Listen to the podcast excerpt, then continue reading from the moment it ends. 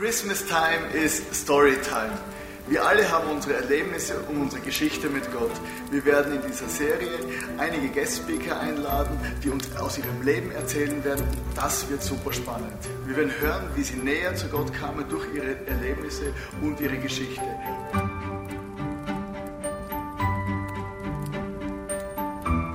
Und zum Abschluss dieser Serie werden wir die ultimative Story von Jesus einmal mehr hören.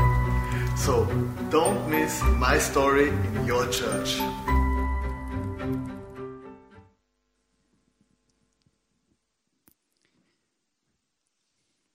Wir sind jetzt in der Serie My Story. René hat es gerade eben erklärt und gesagt. Und es ist cool, weil wir starten heute an dem Sonntag mit zwei Geschichten von Leuten, von Menschen, die hier zu uns ins ICF kommen und die unglaubliche, coole und spannende Dinge auch mit Jesus und mit dem Gott erlebt haben.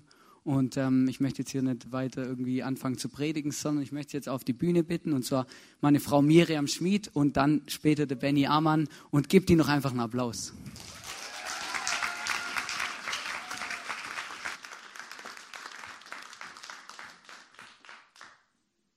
Hallo zusammen.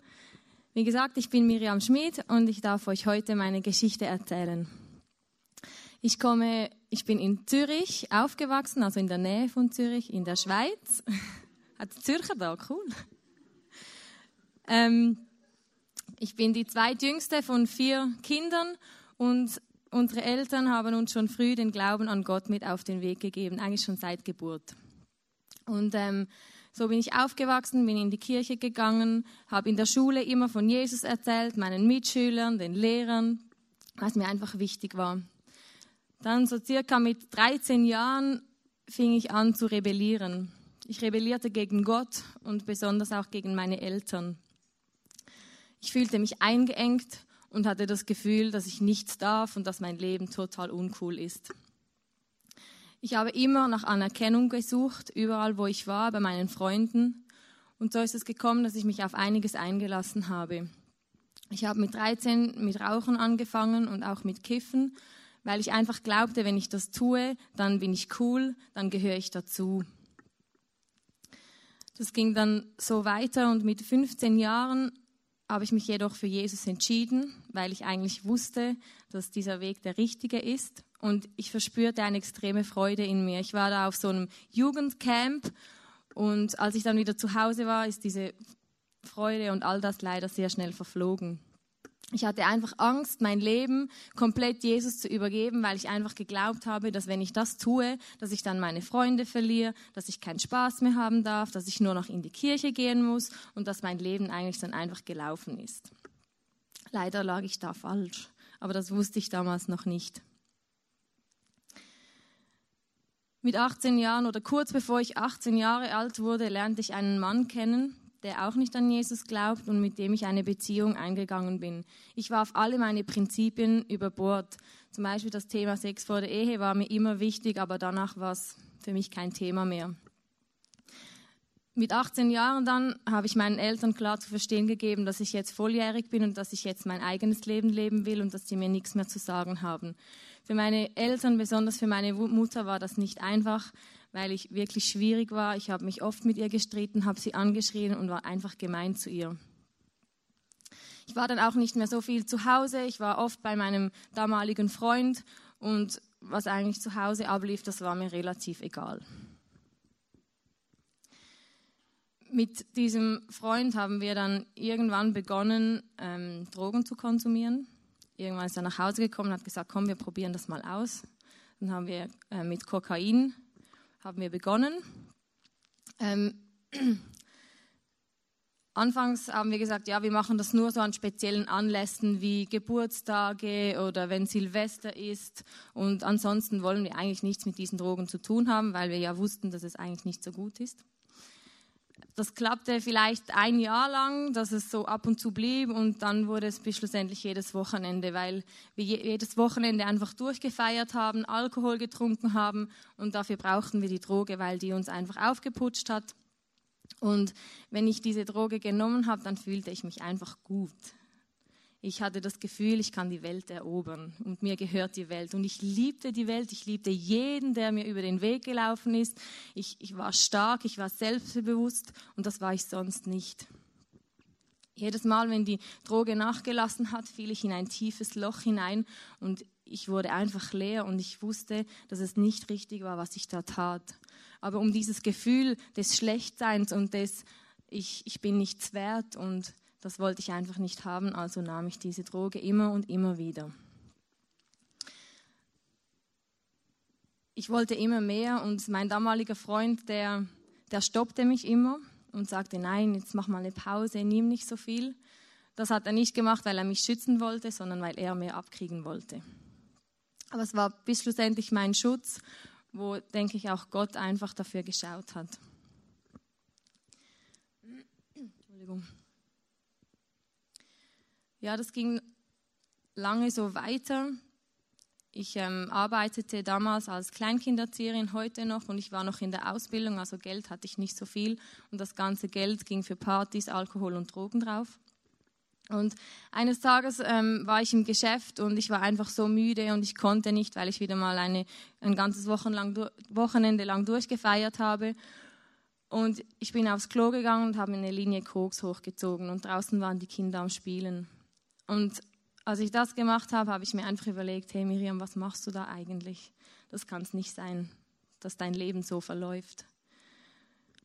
Und ich wusste, dass ich was ändern muss. Ich merkte auch nicht, dass mir diese Beziehung mit diesem Mann eigentlich überhaupt nicht gut tat, weil er mich ständig belogen und betrogen hat mit anderen Frauen. Aber ich wollte es einfach nie wahrhaben und habe immer an das Gute geglaubt und dass alles doch noch gut kommt als ich dann am Tiefpunkt meines Lebens stand und mich entscheiden musste, ob ich so weiterleben will und noch mehr einfach da hineinrutschen möchte oder ob ich, ob ich mein Leben ändern will, habe ich mich dafür entschieden, ein neues Leben zu beginnen. Ich ging in die Seelsorge. Ich hatte da, ich ging zu einer Frau, mit der ich über mein Leben redete und ihr sagte, wie es mir geht, wie ich mich fühle. Sie hat mit mir gebetet. Wir haben gewisse Dinge aufgeschafft. Und ich fing wieder an, regelmäßig in die Kirche zu gehen. Anfangs ging ich teilweise noch unter Drogeneinfluss in die Kirche und das war überhaupt nicht lustig, weil ich das Gefühl hatte, jeder, der mich ansieht, der sieht, dass mit mir etwas nicht stimmt. Gott hat mir dann geholfen, mich ganz von den Drogen zu distanzieren. Ich habe aufgehört, Drogen zu konsumieren. Ähm, es ist einfach von jetzt auf nachher passiert. Es war ein Riesengeschenk von Gott. Ich habe mich von all diesen Freunden distanziert, die mich da hineingezogen hat, hatten oder mit denen ich das einfach gelebt habe. Und bis schlussendlich habe ich mich auch von diesem Freund getrennt. Und wir waren viereinhalb, viereinhalb Jahre zusammen. Das war überhaupt nicht einfach für mich. Und ich habe Gott oft gefragt, warum tust du mir das an? Warum muss ich das erleben? Aber es war ja eigentlich meine eigene Schuld mein Problem, das ich hatte mit 15 Jahren, dass ich mein Leben nicht ganz Jesus übergeben wollte, weil ich Angst hatte, vieles zu verlieren, war immer noch da und ich gewisse Kompromisse behielt ich einfach in meinem Leben und machte nicht ganze Sache mit Gott. Ich habe zwar nie wieder Drogen genommen, aber ich hatte, ich bekam neue Freunde, mit denen ich trotzdem noch weiter Party machte. Es vergingen nochmals etwa vier Jahre. In diesen vier Jahren habe ich die Anerkennung bei Männern gesucht und habe einfach danach gestrebt, Aufmerksamkeit zu kriegen, geliebt zu werden und einfach respektiert zu werden. Eben vier Jahre später hatte ich einen Snowboard-Unfall. Es war überhaupt nicht spektakulär. Ich bin fast im Stehen umgefallen, aber dummerweise habe ich mir meinen Ellbogengelenk gebrochen und musste operieren. Und ich war circa drei Monate, war ich krankgeschrieben, konnte ich nicht arbeiten. Und in dieser Zeit hatte ich Zeit, über mein Leben nachzudenken. Ich hatte Zeit, mir zu überlegen, was will ich überhaupt in meinem Leben? Was sind meine Ziele? Was sind meine Wünsche? Und wo, wohin möchte ich mein Leben führen? Und was möchte Gott mit meinem Leben? Ich habe mich entschieden, ein Jahr Auszeit zu nehmen. Ich habe meine Wohnung gekündigt, meinen Job aufgegeben und habe eine Musikbibelschule gemacht. Das ist eine Schule, wo Musik der Hauptfokus war. Ich war da in einer Band und wir haben in verschiedenen Kirchen haben wir Worship gemacht, so wie jeden Sonntag hier. Und wir hatten biblische Fächer, wir haben die Bibel durchgelesen und verschiedene Themen bearbeitet miteinander. Und ich hatte da einfach Zeit, die ich mit Gott verbringen konnte, die ich einfach ähm, lernen durfte, ihm zu vertrauen, wo ich lernen durfte, dass er es gut mit mir meint, wo ich gute Freunde gefunden habe fürs Leben, die mit mir das gleiche Ziel verfolgen.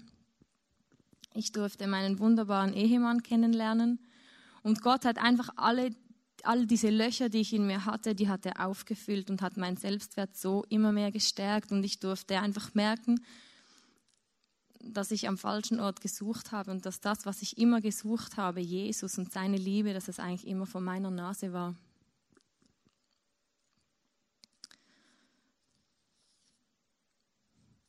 Jetzt stehe ich hier und ich liebe es, mit Jesus unterwegs zu sein. Ich bin ihm so dankbar einfach für alles, was er mir geschenkt hat. Es ist nicht so, dass jetzt einfach alles gut ist und mein Leben perfekt verläuft und nichts mehr schief geht. In Psalm 103, Vers 3 bis 5 steht, er vergibt dir alle deine Schuld und heilt alle deine Krankheiten. Er rettet dich mitten aus Todesgefahr, krönt dich mit Güte und Erbarmen, er gibt dir in deinem Leben viel Gutes. Überreich bist du beschenkt. Und genau das durfte ich erleben. Gott hat mich so beschenkt. Ich durfte merken, dass er mich liebt und annimmt, wie ich bin. Ich musste mich nicht verstellen. Ich durfte einfach so sein, wie ich bin. Ich muss keine Leistung bringen, ich muss nicht jeden Tag dreimal beten, jeden Tag in der Bibel lesen, jeden Sonntag in die Kirche gehen, dass er mich annimmt. Aber ich möchte das, weil ich es liebe, in der Bibel zu lesen und mehr über Jesus zu erfahren, weil ich es liebe, mit meinem Jesus zu reden. Er hilft mir aus allen meinen Nöten heraus. Auch jetzt, wenn ich in Not bin, dann ist er einfach da und ich kann ihm alles sagen und er hilft mir und ich weiß, er ist an meines, meiner Seite und mit ihm kann ich einfach alles schaffen. Das Leben mit Gott ist nicht langweilig.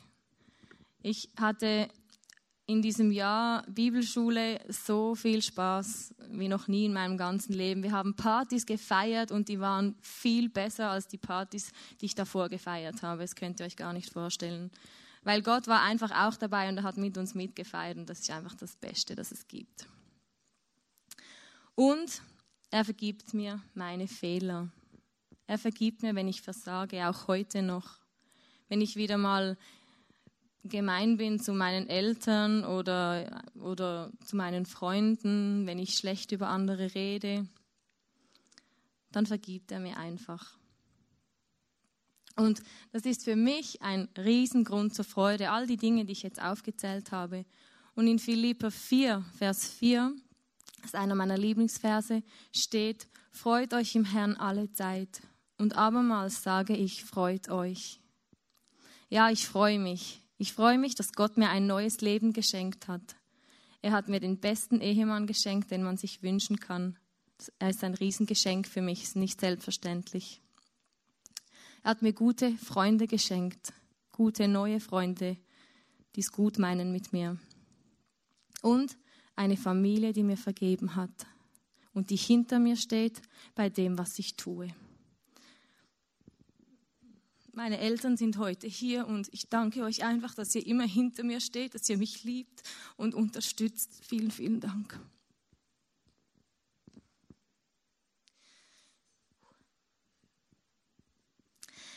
Ich freue mich, dass Jesus aus meinem Leben noch etwas Gutes gemacht hat. Ich hätte es nie gedacht. Alles, was ich erlebt habe, hat mich zu dem gemacht, was ich heute bin. Und das ist auch gut. Und es berührt mich jedes Mal selber, wenn ich meine Geschichte erzähle oder wenn ich einfach darüber nachdenke, was Jesus in meinem Leben getan hat. Das ist für mich so unvorstellbar und ich, ich kann nur staunen, dass er aus, aus diesem Scherbenhaufen, vor dem ich gestanden bin, dass er einfach alles wieder heil gemacht hat und dass ich jetzt hier sein darf. Ich wünsche mir für dich, dass du das Gleiche erleben darfst. Dass du erleben darfst, dass ein Leben mit Gott Spaß macht. Und dass du sein kannst, wie du bist, ohne Druck und ohne irgendwelche Leistungen zu bringen. Er hat auch dir vergeben, so wie er mir vergeben hat. Und er wünscht sich nicht mehr, wie dass du seine Liebe für dein Leben einfach annimmst. Nimm die Liebe Gottes an, es lohnt sich. Ich möchte mit einem Zitat abschließen, das mich begleitet hat und das mir sehr wichtig ist. Es ist nicht auszudenken, was Gott aus den Bruchstücken unseres Lebens machen kann, wenn wir sie ihm ganz überlassen. Das ist meine Geschichte mit Gott.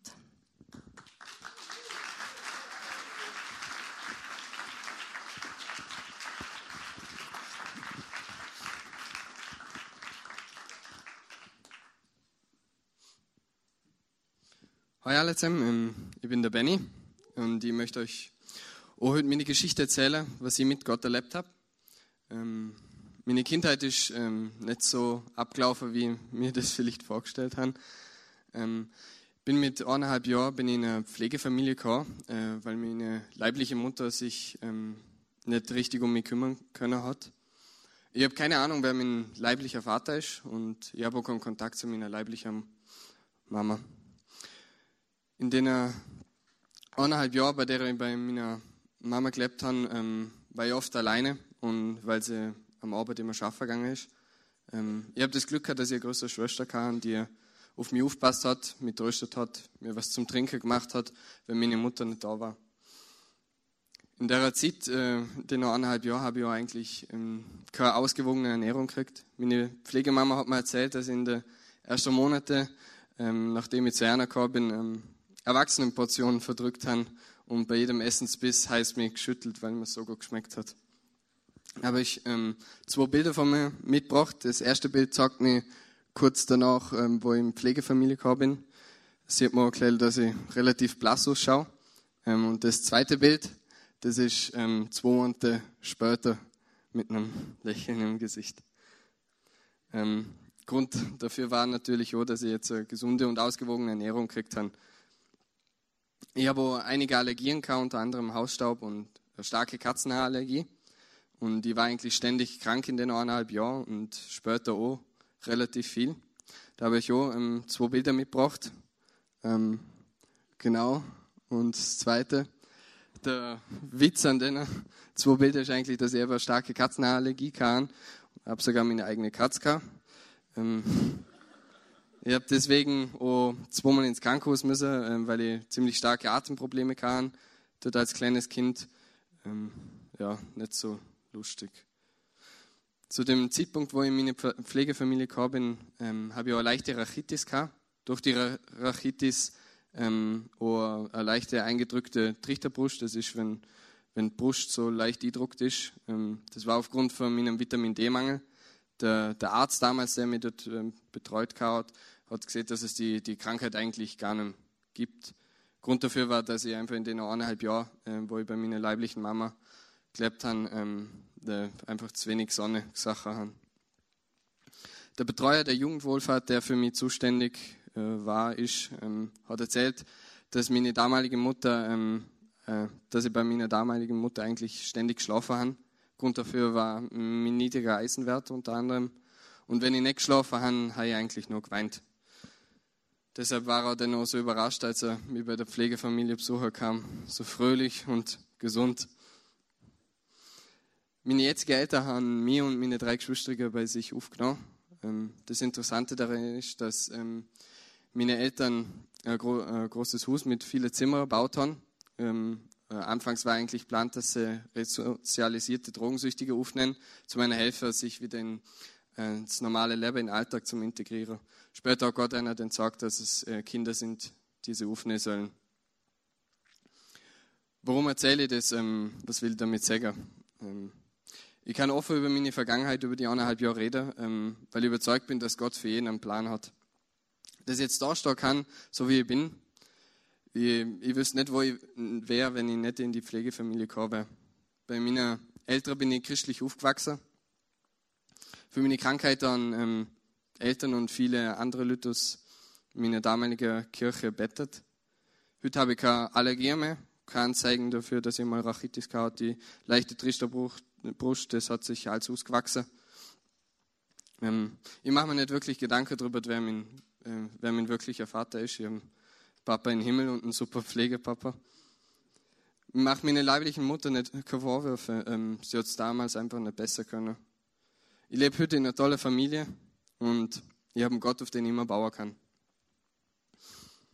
Vor ein paar Monaten hat jemand zu mir gesagt, ähm, Benny, du hast so ein schönes Leben, so ohne Probleme. Ich bin der Person echt dankbar, dass sie das zu mir gesagt hat, weil nach dem Statement habe ich überlegt mir so, was für Probleme habe ich eigentlich? Ähm, und äh, dann ist mir der springende Punkt aufgefallen. Es geht nicht in erster Linie, was für Probleme du hast. Jeder hat irgendwas, ähm, was einen extrem prägt hat, äh, was er erlebt hat. Solche Sachen machen wir so zu dem, was wir schlussendlich denn sind. Es geht darum, wie wir mit unseren Problemen umgehen. Wenn ich zurückschaue und denke, was in den eineinhalb Jahren war, ähm, was ich erlebt habe, frage mich, auch, ähm, wie geht es? Warum kann ich da stehen und mir, mir geht es gut? In der Bibel steht im Jeremia 1, Vers 5, noch bevor ich dich im Leib deiner Mutter entstehen ließ, hatte ich schon meinen Plan mit dir.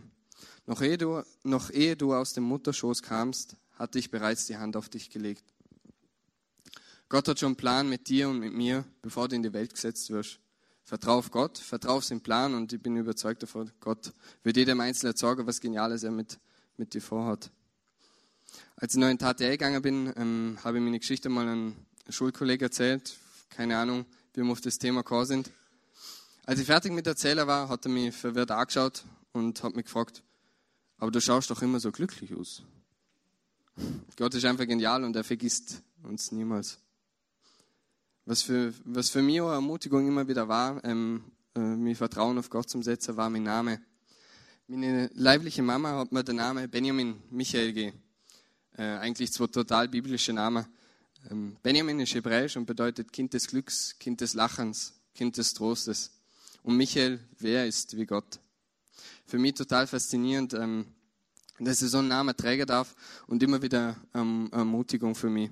Der Name hat mir irgendwie immer Identität gegeben, dass ich, dass ich auch, wenn, auch wenn ich jetzt ähm, kein geplantes Kind bin, auch wenn ich meine Kindheit anfangs nicht perfekt war, auch wenn ich keine Ahnung habe, wer mein leiblicher Vater ist, Gott hat mich nicht vergessen. Es hat mir immer Identität gegeben. Gott hat einen Plan für mich und auch für die. Das war meine Geschichte mit Gott.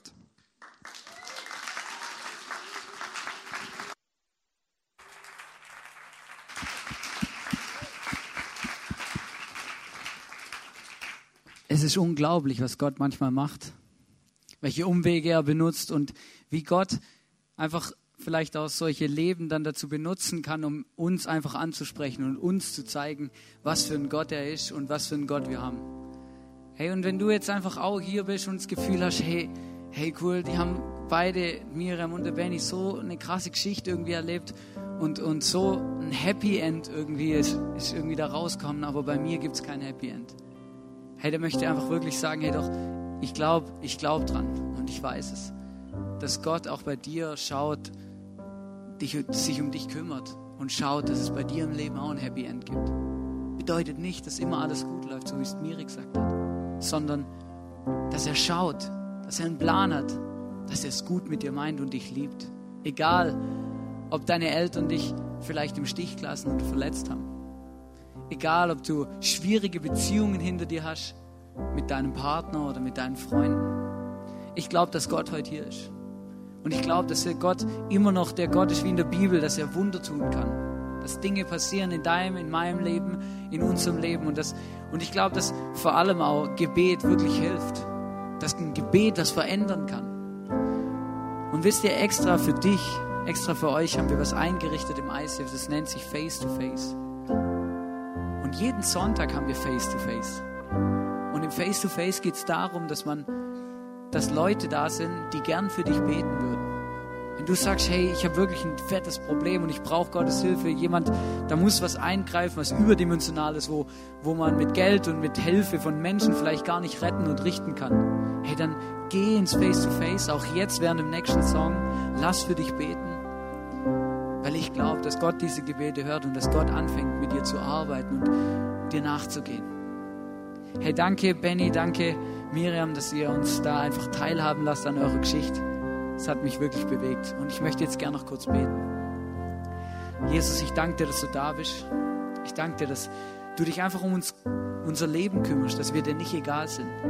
Dass wenn, wenn wir einfach, egal was für Probleme, egal wo wir stehen in unserem Leben, Jesus, du bist da, du kümmerst dich, du schaust, Jesus, wir sind dir nicht egal. Du hast schon an uns gedacht, bevor wir überhaupt auf die Welt gekommen sind. Und das beeindruckt mich. Und dafür danke ich dir, dafür liebe ich dich, Jesus. Und ich möchte wirklich beten, Jesus, dass du uns einfach begegnest, heute Abend und die ganze Woche. Und dass du uns einfach zeigst, wie du über uns denkst und was du mit uns für einen Plan hast, Jesus. Dankeschön.